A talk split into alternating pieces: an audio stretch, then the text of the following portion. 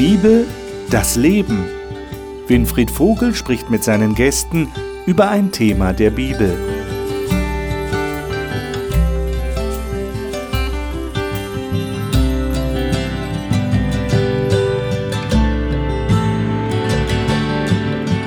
Wir sitzen hier in einer Talkrunde, wo wir über die Bibel und über biblische Themen reden. Und zurzeit unterhalten wir uns über ein Thema, das der Bibel tatsächlich auch am Herzen liegt, nämlich wie gehe ich in meinem Leben mit den Ressourcen um, die ich bekommen habe, mit den Gaben, mit den Fähigkeiten, aber auch mit meinem Geld, mit meinem Besitz, das, was mir, mir gehört. Und wir haben schon in vorigen Sendungen darüber gesprochen, dass eigentlich Gott alles gehört. Wir haben darüber gesprochen, wie gehe ich am besten mit dem Geld um. Gerade in den letzten beiden Sendungen haben wir darüber gesprochen, hm, wie, was will Gott eigentlich von uns? Er will einen Teil zurückhaben und wir haben über einen zehnten Teil gesprochen. Heute soll es darum gehen, wie können wir teilen? Wie können wir, so könnte man das ausdrücken, unseren Egoismus überwinden, den wir natürlicherweise in uns haben, dass wir eher an uns denken als an andere? Wie können wir altruistisch werden? Wie können wir abgeben? Und da hat die Bibel einige Texte, die wir, glaube ich, äh, ja, mal lesen sollten und über die wir nachdenken sollten. Und das möchte ich mit den Gästen tun. Und dies sind meine Gäste. Ronja Wolf kommt aus Darmstadt und betreut als Sozialpädagogin Flüchtlinge in einem Bildungszentrum. Daneben begeistert sie sich für Pferde, Tanzen und Musik. Sie sagt, für sie gäbe es nichts Schöneres, als anderen Menschen von ihrem Gott zu erzählen.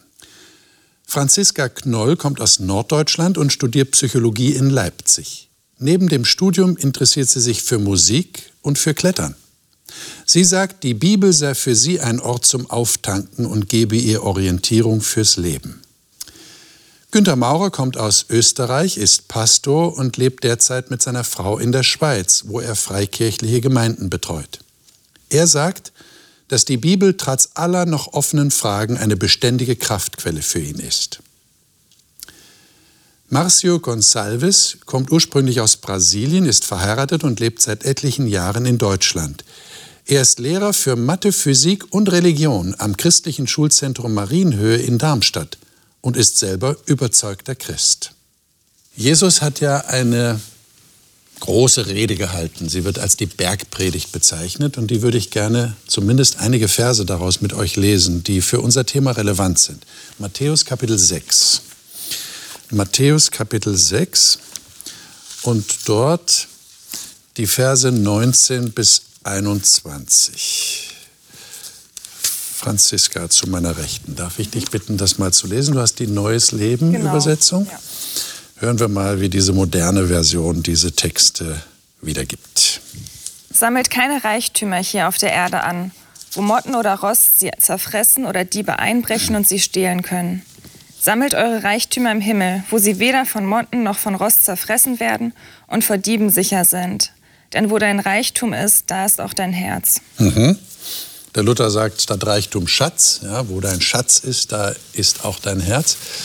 Mich würde jetzt mal interessieren, wie seht ihr das mit diesem Sammeln von Schätzen oder Sammeln von Reichtümern? Ich weiß nicht, ob ihr euch als reich äh, bezeichnen würdet. Das ist ja immer eine relative Geschichte. Kommt immer auf die Perspektive an, auf den eigenen Standpunkt. Äh, bin ich ärmer als andere, dann bin ich ja nicht reich. Oder bin, habe ich mehr als andere, dann bin ich vielleicht doch reich. Äh, fühlt ihr euch als Leute, die, die Reichtum sammeln? Seid ihr in dieser Gefahr überhaupt? Oder wir sagen, nee, also der Text ist für mich eigentlich, nö. Ich habe nichts zu Hause, wo Motten und Fraß es zerstören, dass ich Angst haben müsste. Ja, Motten vielleicht schon, muss man was tun dagegen, aber sonst, wie, wie seht ihr das? Wie erlebt ihr das in eurem Leben? Na, ich erlebe schon an und für sich, äh, weil ich jetzt dran denke, eventuell eine Übersiedlung zu machen, dass ich zu viel habe. Hm. Äh, und das kann auch belastend sein. Also ich merke, ich bin ein Sammler. Und manches von dem äh, kann ich ohne weiteres abgeben. Mhm. Manches andere, das liegt mir sehr am Herzen. Okay. Also mir persönlich liegt nicht viel an Besitz. Ich bin Minimalist. Wenn ich alles in einen Koffer okay. packen kann, bin ich am glücklichsten. also ja, es gibt natürlich ein paar Sachen, die sind einem wichtig, aber für mich ist mehr noch dieser Text, wo euer Schatz wird, da wird auch euer Herz sein, weil vieles andere kann Schatz für mich werden. Und bei mir ist es jetzt weniger das Materielle, weil ich eh nicht so viel habe. Könnte dazu werden bestimmt, aber es sind mehr andere Dinge, wo ich merke, merke da hängt wirklich mein Herz dran. Und ähm, das fällt mir ganz schwer loszulassen, auch wenn Gott mich darum bittet. Jetzt sagt Jesus ja hier, ihr sollt Schätze im Himmel sammeln. Wie geht denn das? Äh, habt ihr Schätze im Himmel? Und wie, wie sehen die aus? Könnt ihr das irgendwie beschreiben? Naja, hier im Text geht es ja scheinbar auch so ein bisschen darum, dass wir nicht Schätze sammeln sollen, aber auch uns keine Sorgen machen sollen. Es geht also darum, dass wir etwas geschenkt bekommen von Gott. Ja. Nicht nur materiell, sondern ganz generell. Und ich glaube, vielleicht ist das ein kleiner Hinweis darauf, ähm, dass wenn wir etwas von Gott geschenkt bekommen, dass es vielleicht noch mehr wert ist als das, was wir manchmal so ansammeln. Mhm. Für mich ist aber sonst einfach auch der Reichtum oder mein Schatz im Himmel einfach meine Beziehung zu Jesus. Mhm. Ähm, also da, wo ich quasi Erlebnisse und Erfahrungen quasi in dieser Beziehung mache und sammeln kann. Ähm, man hat ja, sagt ja auch Erfahrungsschatz oder eben sowas. Ähm, das ist, glaube ich, so der Reichtum, den man im Himmel sammeln kann, beziehungsweise dann eben in der Beziehung mit Jesus, mhm. was das Eigentliche ist, wo dann eben auch mein Herz, finde ich, sein soll. Also man investiert nicht in, in Dinge, die man hier besitzen kann, sondern in Beziehung, sagst du, in Beziehung zu Gott, zu Jesus in erster Linie. Das wäre so ein Schatz im Himmel. Seht ihr das auch so? Erlebt ihr das auch so? Äh, ein Schatz prägt mich auf alle Fälle. Also ich peile einen Schatz an. Wenn hier steht, also Schatz im Himmel zu sammeln, da prägt mich, das ist eine Lebensausrichtung dann. Also für mich, ich sehe das auch ähnlich wie die Franziska, es hat etwas zu tun mit einem unglaublichen Beziehungswert, was ich auch habe. Also ein, ein Schatz, auf den ich ähm, gerne schaue, der mhm. mir auch Sicherheit gibt. Mhm. Denn ein Schatz, ich, ich sammle einen Schatz, damit ich eigentlich Sicherheit habe. Und der eine Schatz ist so leicht verrostet oder dass die Motten drüber kommen und da ist etwas, was Bestand hat. Aber wenn ihr ganz ehrlich seid, wir wollen ja ehrlich sein, auch hier in dieser Talkrunde, äh, auch als Christen. Mhm. Ähm, ähm, man sagt doch so, ähm, Geld vermittelt schon Sicherheit. Also es ist gut, wenn man es hat, dann weiß man, man ist auf der sicheren Seite. Geht euch das nicht auch so? Ich meine, ich habe das verstanden. Ihr sagt also Beziehung investieren und eine Beziehung zu Gott haben, das gibt Sicherheit, ganz klar, keine Frage. Auch diese Annahme, die ich von Gott empfange. Aber wenn wir jetzt mal auf das Irdische kommen, auf das alltägliche Leben, ist schon beruhigend, ne? zu wissen, dass man genug in der Tasche hat oder auf dem Konto. Mhm. Also für mich geht es hier viel mehr als nur um Sicherheit. Wenn, wenn wir uns den Kontext ein bisschen angucken, also jetzt gerade bei mir muss ich eine Seite zurückblättern, geht es darum, ähm, wie Menschen für das Fasten belohnt werden. Mhm. Und Jesus sagt, ja, wenn ihr öffentlich fastet, dann bewundern die Leute euch, dann kriegt ihr denen ihre Anerkennung. Ihr sollt das aber nicht öffentlich machen, weil es geht eigentlich darum, ob ihr Anerkennung von Gott bekommt oder nicht. Und die Frage ist, bekommen wir den Lohn für das, was wir tun hier auf der Erde? Arbeiten wir Prestige oder auch für Geld, für, ähm, für die Anerkennung von Menschen, für das, was wir uns hier aufbauen? Oder wie Gott gesagt hat im Hebräerbrief, dass wir glauben sollen, dass unser Glaube auch belohnt wird, dass wenn wir hier in Gott investieren, hier bekommen wir keinen Lohn dafür. Und gerade, ich meine, als Sozialpädagoge, man investiert wahnsinnig viel in Leute rein und bekommt ein manchmal sehr frustrierend kleines Gehalt dafür und von Menschen sehr wenig Anerkennung. Und zu sagen, ich mache das trotzdem, weil ich glaube oder weil mein Lohn mir in dieser Welt nicht wichtig ist, sondern ich weiß, da kommt noch ein viel größerer Lohn und es wird belohnt werden, was ich hier tue. Ähm, das bedeutet das für mich, Schätze im Himmel zu sammeln. Auch. Aber redet Jesus hier wirklich ähm, zumindest nur über die Zukunft. Äh, ich habe immer manchmal den Eindruck, in den Evangelien, wenn er über das Himmelreich spricht, denken wir oft, ah, das mhm. ist etwas, was noch kommen wird. Aber für ihn ist es etwas, was er selbst eingeführt hat, vielleicht sogar in dieser Predigt äh, recht offiziell. Mhm. Das heißt, es ist, hat, glaube ich, auch schon einen Effekt in unserem praktischen Leben, sogar der Lohn. Vielleicht aber nicht der finanzielle Lohn, mhm. aber durchaus äh, ein Wertesystem, was er ja präsentiert äh, in dieser Bergpredigt, von dem wir heute schon leben können, was wir heute schon erleben können, diese Erfahrungen sammeln äh, mit Gott, heißt, glaube ich, auch auf dieser Welt so zu leben, als wäre es Gottes Reich, denn ich glaube, es ist Gottes Reich. Ja. Ja, was mir noch einfällt gerade ist, ich meine, das Einzige, was ich in den Himmel mitnehmen kann, sind Menschen, wenn sie mit wollen.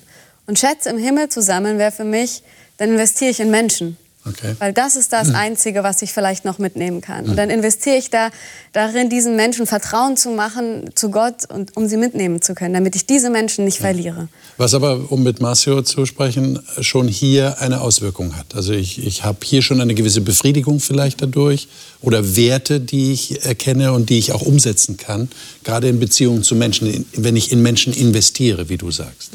Okay. Was ich würde gerne noch mal auf diesen Sicherheitsaspekt mhm. zurückkommen, den du angesprochen hast. Ähm, weil das absolut für mich momentan auch so meine Lebenslage ist, wo ich entscheiden muss, was mache ich in einem Jahr, wenn mein Studium fertig ist.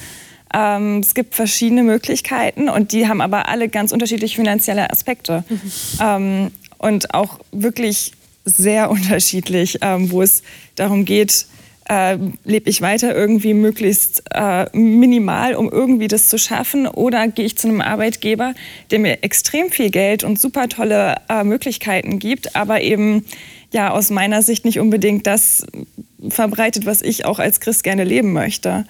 Und ähm, da ist es natürlich dann schon schwierig und abzuwägen, ja, inwiefern setze ich jetzt meine Sicherheit wirklich in das Geld und darauf, wie plane ich meine Zukunft?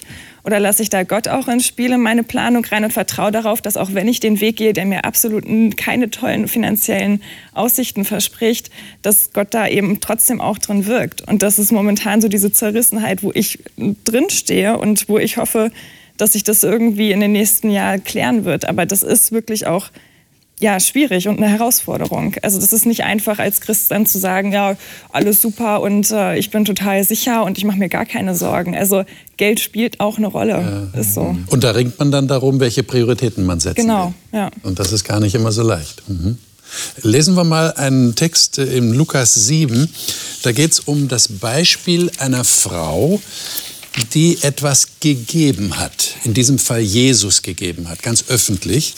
Das ist ein relativ langer Abschnitt, äh, der fängt in Vers 36 an. Ähm, vielleicht kann jemand von euch das ganz kurz erzählen. Äh, Günther, vielleicht kannst du mal kurz darauf eingehen, was ist da passiert eigentlich? Da war eine Frau und, und was hat die gemacht? Die taucht plötzlich auf mitten unter einem Gastmahl, mhm. äh, vergisst eigentlich alles rund um sich äh, hat da eine wertvolle äh, Ölflasche bei sich zum Salben und fängt an, Jesus mit diesem Salböl zu salben, ihm sogar noch die Füße zu küssen. Äh, irgendwie hat man den Eindruck, sie vergisst alles rund um sich, weil sie eine innere Dankbarkeit zum Ausdruck bringen möchte und Jesus lässt es an sich geschehen. Hm. Aber er bemerkt auch, dass im selben Raum äh, eine ganz andere Grundeinstellung auch vorhanden ist von diesem Pharisäer, der ihn eingeladen hat und der bei sich denkt, wenn der wüsste, was das für eine Frau ist, das würde er nicht zulassen. Mhm. Ja? Und äh, Jesus geht ganz geschickt auf ihn ein, ja. aber auch hebt das hervor, dass da Vergebung ein großes Wunder bei dieser mhm. Frau bewirkt hat. Äh, lesen wir doch mal hier ähm, in dem Text äh, ab Vers 44, mal Vers 44 bis äh, ja, Vers 50 zum Ende des Abschnitts. Äh, Günther, sei doch so gut und lies das mal aus deiner Luther-Übersetzung. Und er wandte sich zu der Frau und sprach zu Simon, siehst du diese Frau? Ich bin in dein Haus gekommen, du hast mir kein Wasser für meine Füße gegeben, diese aber hat meine Füße mit Tränen benetzt und mit ihren Haaren getrocknet. Du hast mir keinen Kuss gegeben, diese aber hat, seit ich hereingekommen bin, nicht abgelassen, meine Füße zu küssen. Du hast mein Haupt nicht mit Öl gesalbt, sie aber hat meine Füße mit Salböl gesalbt. Deshalb sage ich dir, Ihre vielen Sünden sind vergeben, denn sie hat viel Liebe gezeigt. Wem aber wenig vergeben wird, der liebt wenig. Und er sprach zu ihr, dir sind deine Sünden vergeben. Da fingen die an, die mit zu Tisch saßen und sprachen bei sich selbst, wer ist dieser, der auch die Sünden vergibt? Er aber sprach zu der Frau, dein Glaube hat dir geholfen, geh hin in Frieden. Also mir fällt auf in dieser Geschichte, dass es ja nirgendwo ein Gebot gibt, das diese Frau aufgefordert hätte, das zu tun, was sie da tut. Also es kommt mir vor, als wäre das einfach so eine Art Dankopfer, das sie bringt, ohne dass jemand sie dazu aufgefordert hätte. Äh, wie kommt es zu einer solchen Reaktion? Ich meine, wir haben Anhaltspunkte, du hast es schon erwähnt, es hat mit Vergebung zu tun. Ähm, könnt ihr das irgendwie nachvollziehen, wie es dieser Frau gegangen ist? Und, und könnt ihr sagen, ja, das, das empfinde ich auch so in meinem Leben? Und wie würde sich das in eurem Leben dann ausdrücken? Ich meine, es gibt ja äh, in, in, anderen Berichten, in Parallelberichten, in den Evangelien auch Hinweise darauf, dass das sehr teuer war, was sie da verwendet hat. Dieses Salböl war sehr kostbar. Da hat sie, was weiß ich, ihr halbes Vermögen oder was immer sie hatte, gegeben. Also sie hat etwas gegeben von sich. Wie, wie schätzt ihr das ein? Also grundsätzlich ist das für mich völlig logisch. Wer logisch. viel liebt, der schenkt auch viel. Also wenn man, okay. wenn einem jemand anderes viel wert ist, dann investiert man viel rein, dann beschenkt man den viel. Ich muss gerade dran denken, weil ich so viel mit Afghanen arbeite. Da kostet eine Frau möglicherweise 20.000 Euro. Die meisten können sich das nicht leisten. Aber wer diesen Schatz haben will, der muss viel dafür geben. Und das ist ihnen dann auch so viel wert ähm, und bekommt dann noch mal Schmuck und noch mal mehr dazu. Und ich gebe gerne für etwas das, was mir wahnsinnig viel bedeutet. Und hier steht ja, wer viel liebt. Diese Frau hat ihn geliebt, mehr als ihr Leben. Und sie hat ihre Sicherheit aufgegeben. Also im Johannesevangelium finden wir die Parallele. Und wir können lesen, dass das ein Jahresvermögen war. Also seines 15.000 Euro, das war ihre Lebenssicherheit, das war ihre Lebensgrundlage. Ähm, und das hat sie aufgegeben für ihn. Und das ist der Grundlage von meinem ganzen Glauben, zu sagen, Gott, was du mir gegeben hast, ist so viel, dir soll mein Leben dafür gehören und mach damit, was du willst. Also das ist für mich, ähm, ja, Christentum ABC. ich meine, das würde ja bedeuten, ihr gebt, ich, meine, ich, ich nehme mal an, dass ihr auch gebt. Ja, ich, ich setze das einfach mal voraus. Das heißt, ihr liebt. Immer wenn ihr gebt, liebt ihr. Ist das so? Also machen wir es mal ganz banal. Ihr trefft einen Bettler am Wegrand und ihr gebt dem was, weil ihr den liebt? Oder geht das jetzt zu weit? Das wird mir gar nicht bewusst. Das wird dir nicht bewusst? nee, nee. Äh, an und für sich sehe die Not. Äh, ja. Und die Not äh, löst etwas in mir aus, aber manches Mal sehr unterschiedliche Gedanken, das muss ich auch sagen. Äh, hängt ganz davon ab, in welcher Situation ich selber bin und auch, wie sich das Gegenüber jetzt zeigt. Es ist nicht immer dasselbe. Und manches Mal muss ich auch sagen, gehe ich beschämt weiter und denke mir im Nachhinein, hätte ich etwas geben sollen. Kommen euch nicht manchmal auch Zweifel, dass ihr denkt, es gibt so viele Betrüger, mhm. es gibt ganze Bettlerbanden, äh, da gebe ich sicher nichts? Ich habe diese Haltung. Und ich stehe auch dazu. ja, ich gebe mein Geld anderswohin. Okay. Ähm, für mich ist nicht das Geld in die Welt rauszuschleißen die beste Lösung, um Menschen zu helfen. Ja. Also ich einem Drogensüchtigen helfe, seine Drogen zu finanzieren, ist für mich nicht die Lösung, sondern ich investiere vielleicht in eine Einrichtung oder in Menschen, die die Arbeit machen, um den Leuten da rauszuhelfen. Also das ist die einfachste Art, aber für mich nicht unbedingt die weiseste, ähm, um Menschen zu unterstützen. Das ist ein interessanter Aspekt, den du jetzt reinbringst. Das heißt also, es geht, wenn ich gebe, wenn ich anderen gebe, nicht nur um um ein Gefühl, nicht nur um Liebe, was ja ein Gefühl ist, sondern es geht auch um den Verstand. Ich muss meinen Verstand einsetzen und sagen, was ist jetzt tatsächlich gut, was, was nützt dem anderen, was hilft dem anderen. Äh, macht ihr das tatsächlich so? Ich glaube schon, dass wir uns Gedanken machen, ähm, was dem anderen nützt, hilft, vielleicht auch nicht nützt oder nicht hilft. Was ich an dieser Geschichte gern aber sehr mag, ist, dass ähm, nicht nur die Frau so viel vielleicht irrational gegeben hat, sondern wie Jesus darauf reagiert. Die Reaktion der Person kann doch manchmal sehr unterschiedlich sein. Ähm, vorhin wurde erwähnt, dass du mit Flüchtlingen arbeitest. Äh, Empfindest du da von der, äh, von der Seite der Flüchtlinge eine gewisse Dankbarkeit? Wie ist das so in deiner Arbeit? Ich rede lieber von mir selbst, wenn ich von schlechten Dingen rede, als von anderen. Ähm, Dankbarkeit ist für mich ein Kennzeichen dafür, dass Jesus im Herzen wohnt. Und das ist schön, wenn er das tut. Ähm, und das ist unabhängig, ob Flüchtling oder nicht. Es gibt überall dankbare Menschen und nicht dankbare Menschen. Ähm, was mir ganz viel begegnet, ist tatsächlich das Thema Hilfe und Geben, weil ich, ich habe selber viel gelernt inzwischen als Sozialpädagogin. Ich habe selber viele Fehler gemacht. Und ich weiß nicht, ob ich mehr schlechte Hilfe als gute erlebt habe, aber ganz viel, vor allem von Ehrenamtlichen. Hilfe ist nicht per se gut, Ähm, und auch dieses Gefälle, der Arme, ich helfe dem jetzt auf. Ich finde, also wenn wir Helfer auch zum Helden erklären, ähm, dann verbinden wir ein schlechtes Gefühl damit, etwas anzunehmen. Und Hilfe anzunehmen ist für mich genauso eine Heldentat zu sagen, ich kann nicht mehr, ich brauche dich, kannst du mir bitte helfen, was mir persönlich viel schwerer fällt, als zu geben. Und ich glaube, das ist auch der Schlüssel hier in dieser Situation, weil diese Frau hat nicht mehr oder weniger gesündigt als andere, sondern da steht, ihr wurde mehr vergeben als anderen. Das heißt, sie konnte scheinbar mehr zu ihren Fehlern stehen, mehr ihre Hilfsbedürftigkeit, ähm, ihre Verlorenheit erkennen. Und Hilfe zu geben ist eine tolle Sache, aber Hilfe anzunehmen, bedürftig zu sein, ist mit wahnsinnig viel Scham verbunden. Das will niemand. Keiner möchte arm sein, nackt, blind und bloß, wie die Bibel uns eigentlich als Menschen bezeichnet. Wir brauchen so viel und wir wollen aber eigentlich gar nicht brauchen. Wir wollen viel lieber geben, weil dann fühlen wir uns gebraucht und dann sind wir toll und dann sind wir reich. Aber für mich gerade, wenn es in Bezug auf den Glauben geht, zu erkennen, wir sind, wir sind die Bedürftigen. Wir brauchen ganz viel. Wir bekommen ganz viel. Dann werden wir dankbar. Und dann geben wir das auch gerne würdet, wieder ab, weil es nicht uns gehört. Würdet ihr jetzt sagen, dass es eine Verbindungslinie gibt zwischen dem, was ihr von Gott empfangt und dem, was ihr dann aus Dankbarkeit darüber anderen gebt oder bereit seid zu geben? Gibt es da tatsächlich eine Verbindung? Das heißt, dass ihr, dass ihr da sitzt und sagt, ich habe von Gott so viel bekommen, ich bin so beschenkt, ob es jetzt Sündenvergebung ist oder alles andere, was ich in meinem Leben. Leben habe, das Leben an sich. Und deshalb möchte ich jetzt auch anderen, für andere da sein. Es muss ja nicht immer Geld sein. Ich muss ja nicht immer dem Bettler geben oder einem Bedürftigen Geld geben. Ich kann mich ja selber auch zur Verfügung stellen, meine Zeit und so weiter. Aber ist das eine Verbindung, die ihr zieht?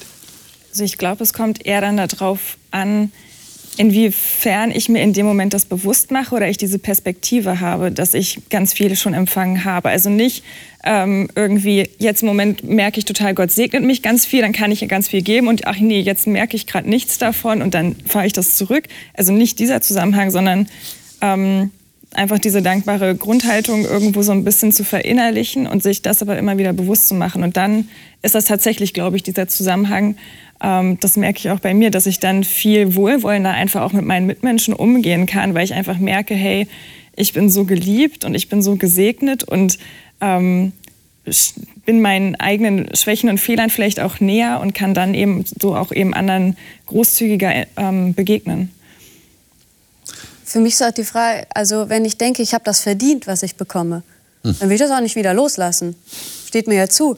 Aber wenn ich denke, oh Gott, ich habe das überhaupt nicht verdient, das ist ein Riesengeschenk, dann gehört es nicht mir, sondern dann teile ich das auch viel eher. Dann ähm, ist das gar nicht, dann will ich das auch gar nicht unbedingt behalten, sondern dann feiere ich das, dass ich das bekommen habe und dann ist es ein Privileg. Und wenn ich mich privilegiert fühle, dann weiß ich, das ist, wie soll ich sagen, Schicksal, da kann ich nichts für. Und das will ich mit anderen dann auch teilen, wenn, wenn ich so beschenkt wurde.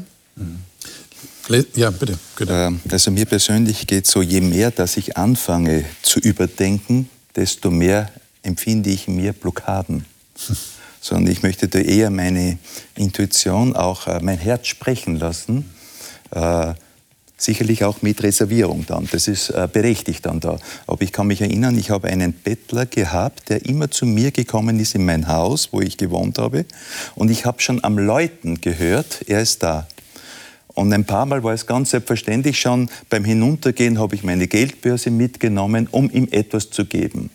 Und eines Tages hat er wieder geläutet, ich habe meine Geldtasche mitgenommen und er sagt zu mir, Herr Maurer, ich möchte kein Geld, haben Sie Zeit? Und dann öffnete er mir seine ganze Lebensgeschichte und daraus ist etwas ganz anderes entstanden. Es war nicht das Geld im Mittelpunkt, es war die Wertschätzung, äh, das gesehen werden, das wahrgenommen werden in der Situation. Äh, wir haben eine gute Beziehung entwickelt, obwohl er Bettler geblieben ist. Aber immer, wenn wir uns in der Stadt gesehen haben, es war eine ganz andere Beziehung. Ich bin nicht auf die andere Straßenseite gegangen. Vielleicht äh, fokussieren wir uns sowieso viel zu viel auf Geld, wenn wir Menschen etwas geben wollen. Und es geht vielleicht den anderen vielleicht nur vordergründig um Geld, aber es geht eigentlich im Hintergrund um viel mehr. Ich würde gerne mit euch noch eine kurze Geschichte lesen, die steht in Lukas 20 und geht dann über in Lukas 21. Äh, das ist eine interessante Geschichte. Marcio, darf ich dich bitten, das mal zu lesen? Das ist ja Gerne. die Kapiteleinteilung, sage ich immer wieder, war in der ursprünglichen Bibel nicht vorhanden. Jetzt ist sie da, damit wir die Verse besser finden. Aber das ist ein Abschnitt. Lukas 20, 45 und dann bis zum Ende von Vers 4 in Lukas 21. Da steht also, als aber alles Volk zuhörte, sprach er zu seinen Jüngern, Hütet euch vor den Schriftgelehrten, die gern in langen Gewändern umhergehen und es lieben, sich auf dem Markt grüßen zu lassen und oben an in den Synagogen und beim Gastmahl zu sitzen. Sie fressen die Häuser der Witwen und verrichten zum Schein lange Gebete. Die werden ein umso härteres Urteil empfangen. Er blickte aber auf und sah, wie die Reichen ihre Gaben in den Gotteskasten einlegten. Er sah aber eine arme Witwe, die legte dort zwei Schärflein ein. Und er sprach, Wahrlich, ich sage euch, diese arme Witwe hat mehr als sie alle eingelegt. Denn diese alle haben etwas von ihrem Überfluss zu den Gaben eingelegt. Sie aber hat von ihrer Armut alles eingelegt, was sie zum Leben hatte. Äh, ich weiß jetzt nicht, auf welcher Seite ihr euch eher äh, seht, mit wem in dieser Geschichte ihr euch eher identifiziert. Mit den Leuten, die im Überfluss leben oder mit dieser armen Witwe, die sozusagen das Letzte, was sie hatte, da in den Gotteskasten gelegt hat. Ähm, meine Frage ist, wie kommt man denn zu einer solchen Einstellung, die diese Witwe hatte? Also man muss dazu wissen, Witwen in der Zeit, Witwen und Waisen waren so ganz unten auf der sozialen Leiter, äh, waren nicht sehr anerkannt, haben ihre soziale Unterstützung verloren, weil der Mann gestorben war oder die Eltern gestorben waren bei Waisen. Das heißt, diese Frau, das weiß man schon allein durch die Bezeichnung Witwe, ist arm, ist wirklich arm. Sie hat sehr, sehr wenig. Sie gibt aber trotzdem für den Tempel, für Gott. Wie kommt man zu so einer Einstellung? Oder höre ich da irgendwo im Hintergrund jemand sagen, naja, sehr klug ist das nicht, was die Frau macht. Die muss ja auch leben irgendwie. Wie schätzt ihr das ein? Für mich hat sie grundsätzlich erstmal die Einstellung, sie hat nichts zu verlieren. Hm. Und sie hat keine Angst, wenn alles weg ist. Sie hat nichts zu verlieren. Und das ist für mich ist das eine Grundeinstellung. Wenn ich Gott wirklich vertraue und er mir alles nimmt, dann habe ich keine Angst vor morgen. Dann habe ich, dann, dann sind meine Sorgen weg. Dann weiß ich, für mich ist gesorgt, egal wie es weitergeht. Und wer weiß, ob Gott sie darum gebeten hat, das da reinzulegen. Ähm, und sie hat gesagt, ja okay, weil du sorgst für mich. Und wenn ich weiß, dass mein Gott reich ist und ihm das Geld auch in den Taschen der Gottlosen gehört, ähm, und wenn ich weiß, dass mein Gott für mich ist und versprochen hat, für mich zu sorgen, dann ähm, und er mich bittet, dass ich mein Geld gebe, dass ich meinen Job gebe, dass ich vielleicht Menschen gebe, die sterben. Okay, du kannst sie mir zurückgeben, du kannst für mich sorgen. Und selbst wenn ich dieses Leben verliere, ich muss keine Angst mehr haben. Und so wirkt für mich diese Frau. Habt ihr diese Einstellung? Seid ihr da schon oder sagt ihr, ich bin noch auf dem Weg, ganz bin ich noch nicht da, dass ich so viel Vertrauen habe? Wie, wie, wie seht ihr, wie erlebt ihr das? Ich glaube, so im täglichen Leben ist das eine komplexe Frage. Ähm, das würde ja bedeuten, dass ich die Sicherheit, die ich suche, aufgebe, um mich genauso auch von Gott ähm, ja, umsorgt zu fühlen. Dieses Lebensgefühl zu erlangen, was diese Witwe hier erleben darf. Und ich vielleicht nicht, weil ich sage, nee, zur Sicherheit für später wäre es ganz gut, so und so zu agieren. Ähm, ich würde mal in die Runde fragen, wo ist da die Grenze oder wie, wie gehen wir damit um? Mit dieser Erfahrung, selbst für Sicherheit zu sorgen, aber trotzdem von Gott umsorgt ähm, sein zu wollen. Genau. Und ich weiß, es ist noch ein Unterschied, ob ich nur für mich selber zu sorgen habe oder ob ich noch eine Familie habe, einen Ehepartner, Kinder, ja, die heranwachsen, die ich versorgen muss, wo ich Verantwortung übernehmen muss. Günther. Äh, ich habe schon den Eindruck, dass es hier jetzt nicht so, so die ganz große Situation äh, ist, die die Frau vor sich hat, sondern damals gab es ja auch Tagelöhner. Man hat gelebt für einen Tag immer, man hat genug gehabt. Sie hat etwas gehabt für diesen Tag. Aber da ist etwas jetzt in ihr Leben hereingekommen, wo sie sagt, das ist mir wichtiger. Und gewisse Bereiche überleben wir bitte. Ja? Also es geht jetzt nicht darum, dass ich sage, jetzt schmeiße ich alles sozusagen da, meine Ersparnisse, meine Wohnung, äh, alles, was ich habe, jetzt da hinein. Äh, das wäre sicherlich nicht klug. Aber kann ich verzichten? Habe ich jetzt etwas, wo ich sehe, das gebe ich? Ich denke unwillkürlich an meine Frau. Die lebt mir das sehr häufig so vor. Natürlich hat sie im Hintergrund einen Mann, wo sie weiß, der kann sie auch wiederum versorgen und aufbauen. Aber meine Frau geht irgendwo hin, hat Geld mit und kann zurückkommen und sagt, du, ich habe jetzt gerade jemanden getroffen, das war jetzt wichtiger, ich habe nichts mehr. Kannst du mir helfen? Also da geht es auf diese Linie rüber. Aber einfach überhaupt sich aufzutun, dass momentan etwas da ist und zwar ohne Show. Ja. Das ist ja gerade der Kontrast, das ist der Jesus Kontrast. aufzeigt. Ne? Weil die anderen, die ja. geben etwas und, und da geht es ihnen mehr um sich selbst. Bei ihr geht es nicht um sich selbst, sondern es geht um die Sache. Und, sie, und wenn wir geben um einer Sache willen, ob das für Personen ist oder etwas Großes, dann kommt auch ein unglaubliches Gefühl des Glückes und der Zufriedenheit zurück, obwohl ich verzichtet habe. Und dann brauche ich nicht unbedingt, obwohl das ja auch eine menschliche Versuchung ist, dass andere das anerkennen und sehen, da habe ich was gegeben oder habe ich was getan, eine große Tat getan, in meinen Augen. Ja. Das ist ja auch so ein bisschen so die Frage, wo stehe ich denn da überhaupt so zwischen diesen beiden Extremen, sag ich mal. Also ich finde auch das andere von der Witwe schon ein bisschen extrem und krass und würde das jetzt so auch nicht unbedingt jedem empfehlen, weil wir ja schon irgendwie auch Verantwortung eben tragen. Ähm, aber ganz spontan muss ich mir nämlich dann bei dem ersten Abschnitt selber an die eigene Nase fassen und stelle fest, ja doch, zum Beispiel in meinem äh, persönlichen Gemeindeleben ist es eben auch so, dass es quasi Sammlungen gibt, die eben jeder sehen kann und wo jeder sieht, was packt er jetzt rein, klimpert es oder raschelt es. ähm, und da haben wir nämlich dann unser eigenes Show geben quasi ähm, wo wir uns selber dann hinterfragen können und dann vielleicht auch zu der Entscheidung kommen, nee, da gebe ich eben nicht, sondern ich überweise es zum Beispiel still und heimlich, damit ich eben nicht dieses habe und, und dem ausgesetzt bin und dieser Bewertung von wegen, ich muss jetzt was geben, damit alle sehen, dass ich, hab, ich bin auch ein guter Christ, ich habe auch was gegeben. So. Hm. Setzen wir uns da nicht selbst unter Druck? Denn auch diese Witwe, Jesus hat es gesehen mhm. und er sah auch. Das heißt, es ging ja nicht darum, etwas zu verbergen, sondern einfach ohne das im Mittelpunkt zu haben, zu geben. Ja. Und, und das war ja ganz entscheidend, dass Jesus es registriert hat. Mhm. Ist das in eurem Bewusstsein, dass ihr sagt, ich, ich bin bereit zu geben und das muss niemand wissen, aber Gott weiß es. Hilft euch das? Ist euch das wichtig, so als, als Backup? Für eure eigene Gefühlswelt? Also ich fühle mich da mehr wie die Frau mit dem Salböl. Was weiß ich, ob da Leute sind, die das sehen oder nicht. Und das haben alle gesehen, dass sie ein ganzes Vermögen für ihn auf den Kopf gehauen hat. Und ganz ehrlich, wenn ich viel gebe, dann darf die Welt auch sehen, was Gott mir wert ist. Ähm, da habe ich kein Problem mit. Da geht's ja jetzt, ich meine, da muss man unterscheiden. Das eine war Stolz. Ich will, dass die Menschen gut über mich denken. In Wirklichkeit gebe ich einen kleinen Teil. Oder die ganze Welt soll sehen, dass ich alles für ihn einfach gebe. Und so finde ich eigentlich schön.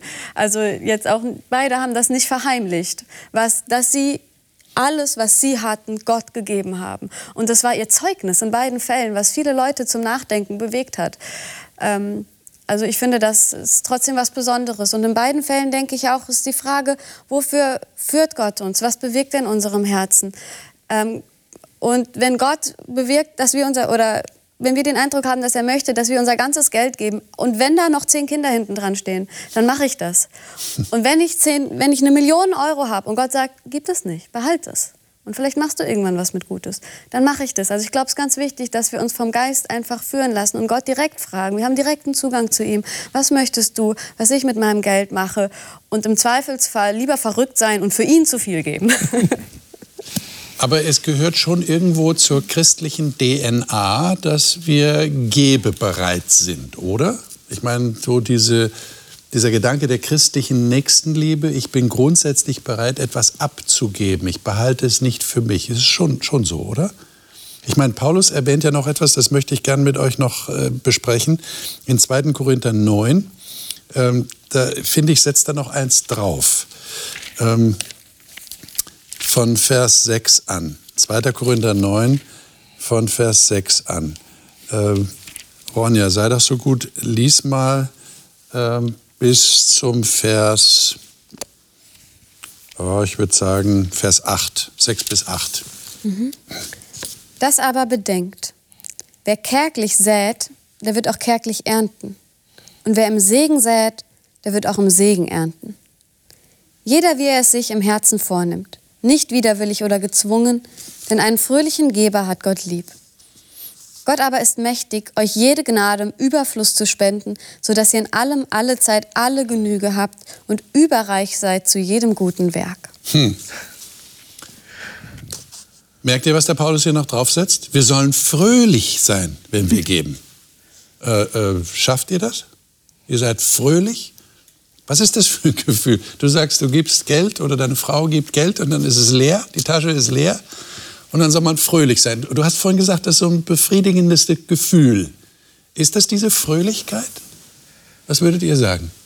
Also in meiner Erfahrung, wenn wir jetzt ein bisschen von dem Geld wegkommen, okay. wenn wir Zeit geben, wenn wir ähm, teilweise auch äh, Freunde haben, mit denen dann rausfahren in die Natur und dann mal im Restaurant und dann auch gerne bezahlen wollen, nicht wegen Anerkennung, sondern weil es wirklich fröhlich macht, zu geben, wenn man liebt. Es gibt also diese Verbindung ganz klar. Äh, und ich glaube, das kann wirklich äh, nur hilfreich sein, wenn man sich auch von Gott geliebt fühlt, so wie du das vorhin geschildert hast. Dann äh, bekommen wir dieses Gefühl der Fröhlichkeit. Wir wissen, es ist nicht wirklich unsers und wir können andere Menschen damit glücklich machen. Und manchmal ist das größte Problem, wie die anderen dann damit umgehen, ob sie es annehmen können oder wollen oder nicht. Aber ich glaube, diese Fröhlichkeit, ich glaube, die kennt jeder von uns, zu geben und dabei fröhlich zu sein aber jetzt auch nicht in dem Sinne, so verstehe ich es, dann sagt er, ich möchte fröhlich werden, also deswegen gebe ich. also das ist der Automat. Und dann bekomme ich sozusagen das Ergebnis raus, sondern mhm. im Machen Hintergrund. aber viele. Ja, ja, aber im Hintergrund steht äh, bei dem Text für mich mehr diese Generosität. Mhm. Äh, und aus dieser Lebenshaltung, äh, ein Mensch, der so generös ist, der strahlt schon so eine gewisse Fröhlichkeit und eine Zufriedenheit aus. Und, und irgendwie habe ich den Eindruck, der gibt und, und empfängt auch. Also es ist so, so, so ein, ein, ein, eine Interaktion, aber ohne Berechnung. Das ist so echt, ehrlich, authentisch dann. Äh, und ich denke, dazu ist der Christ auch befreit, wenn er wirklich das Evangelium versteht. Ja, ich glaube, das ist ein ganz wichtiger Punkt, den du da erwähnst. Äh, deshalb frage ich euch ganz persönlich, seid ihr großzügige Menschen? Habt ihr das Gefühl, ihr seid großzügig geworden? dadurch, dass Gott euch gegenüber großzügig war. Und da meine ich jetzt nicht Geld. Ich denke, es ist gut, dass wir mal vom Geld wegkommen. Großzügigkeit grundsätzlich gesprochen. Ich bin ein großzügiger Mensch. Ich gehe auch großzügig mit Menschen um. Ich gehe auch großzügig mit ihren Fehlern um, zum Beispiel. Seid, habt ihr das Gefühl, ihr seid dazu geworden? Also ich würde sagen, mehr als vorher. Ähm, es ist halt auch wieder eine Reise und auch immer, die auf und ab geht. Also es gibt trotzdem immer wieder noch Momente, wo ich hinterher denke, ah, hätte es auch großzügiger noch sein können, ein bisschen gütiger.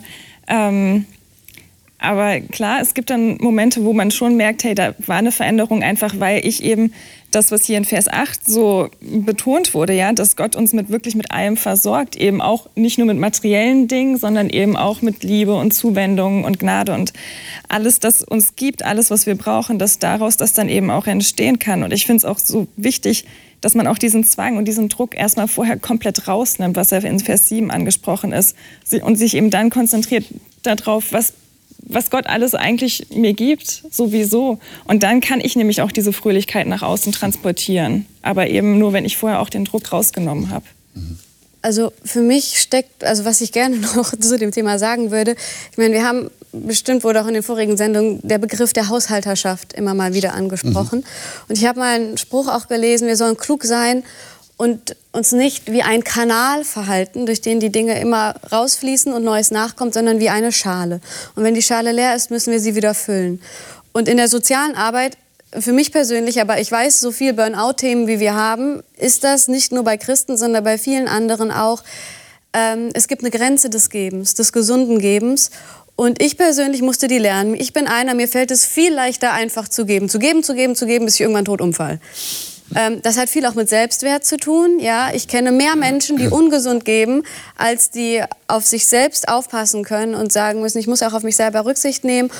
Und ich halte es ganz wichtig, dass wir immer wieder Zeit haben, wo wir auftanken und wo wir nehmen. Ich halte Nehmen für mindestens so wichtig wie für Geben, sonst können wir nicht gut geben, sonst geben wir auch abwertend. Und auch in dem Sinne, wenn du hast von Großzügigkeit nicht im materiellen Sinne gesprochen, wenn ich Vergebung geben will, mir geht meine Geduld ziemlich schnell aus. Ich muss wieder dahin kommen, die Vergebung anzunehmen, erstmal wieder meine Schwächen zu sehen, erstmal selber bedürftig zu werden zu Gott, erstmal mich selber wieder mit meinen ganzen Abgründen zu, zu sehen und das Ganze wieder neu zu erleben, wieder neu gefüllt zu werden und dann hinzugehen. Und äh, ich gebe das, was ich von Gott bekomme, aber das ist nicht was, was ständig fließt, sondern ich brauche Pausen. Und ich habe nur eine gewisse Kraft und ich bin schon oft über meine Kraft hinausgegangen, habe mich kaputt gemacht. Ähm, und ich finde, wir müssen vorsichtig sein, weil Nehmen ist genauso wichtig wie Geben. Was ist am Geben so toll, wenn das Nehmen nicht auch gefeiert werden muss? Also. Ich meine, das entspricht ja eigentlich dem, was, was Paulus hier im Vers 8 sagt. Ja? Habt ihr das registriert? Mhm. Äh, Gott aber vermag euch jede Gnade überreichlich zu geben, damit ihr in allem, alle Zeit, alle Genüge habt und überreich seid. Ich denke, da steckt das mit drin, was du gerade erwähnst. Ja? Ich muss auch nehmen und ich darf ja auch nehmen von Gott. Liebe Zuschauer, wie geht es Ihnen? Wir haben jetzt gehört, Großzügigkeit ist ein ganz wichtiges Thema. Die Frage ist an Sie, die müssen Sie sich jetzt selber stellen natürlich. Bin ich ein großzügiger Mensch? Aber bin ich auch klug in dem, was ich da tue? Äh, Kenne ich auch meine Grenzen? Denn es geht ja nicht nur ums Geld, haben wir festgestellt, sondern es geht um mich selbst und dass ich meine Zeit gebe, zur Verfügung stelle, dass ich jemand anderem an meinen Gaben teilhaben lasse und damit ihm etwas Gutes tue. Darum geht es ja eigentlich. Gerne teilen und abgeben. Darüber haben wir heute geredet und wir haben gemerkt, das ist auch immer ein Ringen, da den richtigen Weg zu finden. Und äh, wir sind da tatsächlich auf einer Reise, wir sind unterwegs. Wir wünschen Ihnen für Ihre persönliche Reise in diesem Bereich alles Gute und die richtigen Gedanken dazu. Das nächste Mal werden wir über das wichtige Thema sprechen. Es geht um Jesus. Tatsächlich im Bereich der Haushalterschaft geht es eigentlich immer um die Beziehung zu Jesus. Wer ist dieser Jesus? Wie ist dieser Jesus selber Haushalter gewesen in seinem Leben, als er hier auf der Erde war? Was können wir von ihm lernen? Das soll uns das nächste Mal bewegen. Ich freue mich, wenn Sie dann wieder dabei sind. Wir sind auf jeden Fall hier. Alles Gute Ihnen.